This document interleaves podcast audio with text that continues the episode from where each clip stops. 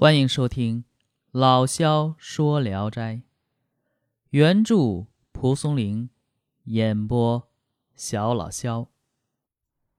今天讲的这篇名字叫《鸟语》。话说河南境内有个道士，在村中化缘，吃完饭以后听到黄鹂叫，便告诉主人，让他呀注意防火。问他为什么？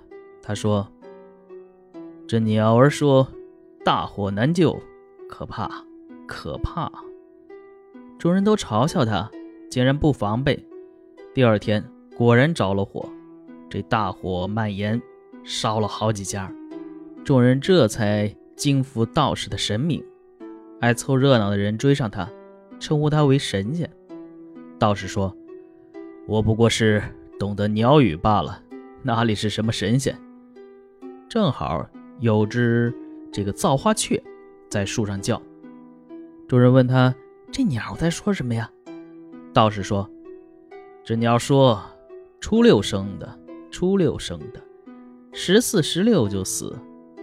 推想这家生了双生子，今天是初十，那么不出五六日，应当都会死的。”众人一打听，果然有一家呀。生了一对男孩，结果呢，不久都又死了。生死的日子跟这道士说的是一模一样。县令听说了道士的神奇，就把他给招来，请他做客。这时，有一群鸭子走过，县令就问他：“那鸭子在说什么呀？”道士回答说：“大人的屋里人一定在争吵。”鸭子说。算了，算了，要偏向他，偏向他。县令十分佩服。原来呀，县令的妻子和小妾在吵嘴，他被吵得不耐烦，就出来了。于是县令就把道士留在衙门中，十分恭敬地招待他。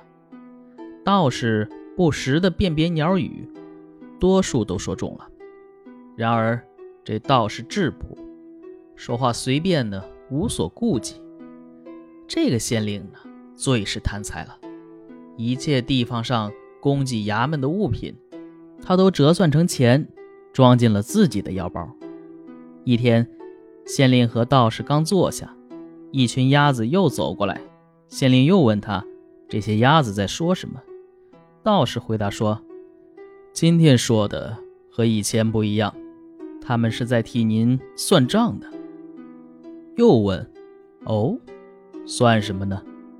答：“他们说，蜡烛一百八，银珠一千八。”这县令一听很羞愧，疑心是道士故意来讥笑他。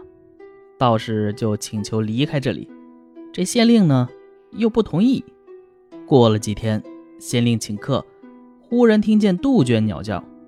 客人问鸟叫什么，道士回答说。鸟说：“丢官而去。”众人大惊失色，这县令也大怒，立刻把道士给赶了出去。果然，过了不久，这县令因为贪污被罢了官。唉，这些都是先人的警告，可惜呀，那些心中迷乱的人不肯醒悟啊。齐地的人习惯把蝉叫做烧铅，其中有一种绿色的呀。叫兜了，县里有父子俩，都是读书人，两个人将要去参加岁考，忽然有蝉落在衣襟上，父亲高兴地说：“哎呦喂，烧钱是好兆头。”一个书童看了看，说：“什么烧钱？是兜了怕了。”父子俩很不高兴，后来呢，果然都没考中。好。这一篇就讲完了啊。这是一篇用鸟语讽刺贪官的作品。用鸟语做素材编织小说呢，其实需要两个前提：其一是作者需要熟悉不同鸟类的叫声，有丰富的生活经历啊；其二呢是需要有超长的语言想象力，再把鸟语转译成。呃近似的人语，然后加以组合，构成了情节。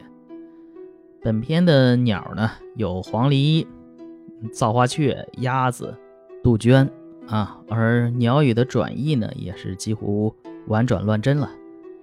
假如那一开始就用鸟语讽刺贪官，本片无非是短短的笑话而已。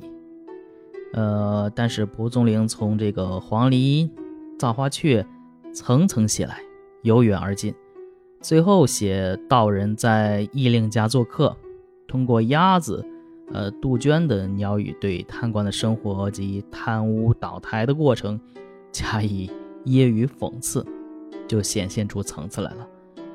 有了曲折呢，也就有了小说的意味。说起这个鸟语来呢，我记得我很小很小的时候，呃，曾经看过一本书。那时候我刚上小学，好像刚刚能把常用字给认全，不需要借助拼音的时候啊，就看到了这本书。那本书好像叫什么《民间故事大全》啊，里边也有一个关于鸟语的事儿。呃，大部分我已经忘却了啊，只记得有一个好像叫龚志长，啊，现在我来搜这个公志长啊，好像是孔子的七十二贤之一啊，就是孔子的弟子之一。呃，那个小说呢啊，挺讲顺口溜的嘛，也是说公志长呢懂鸟语。呃，有一天他听见这个乌鸦呀在枝头上叫，说：“公志长，公志长。”南山有只大绵羊，你去把它捉起来。你吃肉来，我吃肠，啊，所以说呢，这公志长他因为懂鸟语啊，听懂了，就去了。去了呢，果然是在这个山崖下边有一只摔伤的大绵羊。然后呢，公志长就把绵羊拖回家，美美的呢吃了一顿羊肉。但是呢，他却忘了把这羊肠子啊，这下水挂在树上给乌鸦吃。又过了几天，公志长又听见乌鸦在枝头叫，说：“公志长，公志长，北山有只大绵羊，你去把它捉起来。你吃肉来，我吃肠。”然后呢，公志长一听，哎，又有肉吃，好，赶紧去。去了以后呢，发现有一堆人围在这儿，他心里想：哎，不好，这是别人看见了，别捷足先登啊！所以说，直接大喊一声：“别动，那是我杀的。”结果呢，把人刨开一看，原来呀，这群人围着的是一具死尸。所以说呢，这怎么着啊？人赃并获了，相当于。所以说，公志长就被抓起来了。这个在公堂上，玉立问公志长是因何事入狱的？啊，你这不废话吗？啊，因为杀人呢。公志长说：“我是被乌鸦给陷害的。”这玉立自然是不信的。人怎么能听得懂鸟语呢？公志长又被关押了几天。有一天呢，他听着麻雀叽叽喳喳的，然后突然发笑了。玉立问他为何发笑？啊，这不是丞相为何发笑啊？问他你怎么笑呢？公志长说呀，东边的河流旁有一辆运粮食的车翻了，粮食洒到了地上，打扫的不是那么干净。这群麻雀呀，正呼朋唤友。打算去吃呢，这玉立派人去东水旁一看，果然和公志长说的情况一样，他们就觉得呀，这公志长可能是懂鸟语啊。后来呢，又通过几件事印证了他确实是懂，所以后来才把他给放了。不过呢，这你如果一开始就把答应好的啊，把那肠子给人家给人乌鸦，你何苦有这一遭牢狱之灾呢？这个故事呢，啊，和这个现在《聊斋志异》里这篇鸟语呢，是两个不同的概念，一个是讽刺啊，一个是，嗯，就是一个古代的小故事，嗯，他俩还是有点区别的。不过呢，因为都是讲鸟懂鸟语了嘛，所以说说到这个啊，我想起来以前看过的一个小故事，那本书上啊，就是《民间故事大全》，还真是有特别好多有意思的故事。但是呢，后来那个给丢了，唉，也算是一个遗憾呐，唉，好，今天就讲在这里啊，我是小老肖，咱们下一篇接着聊。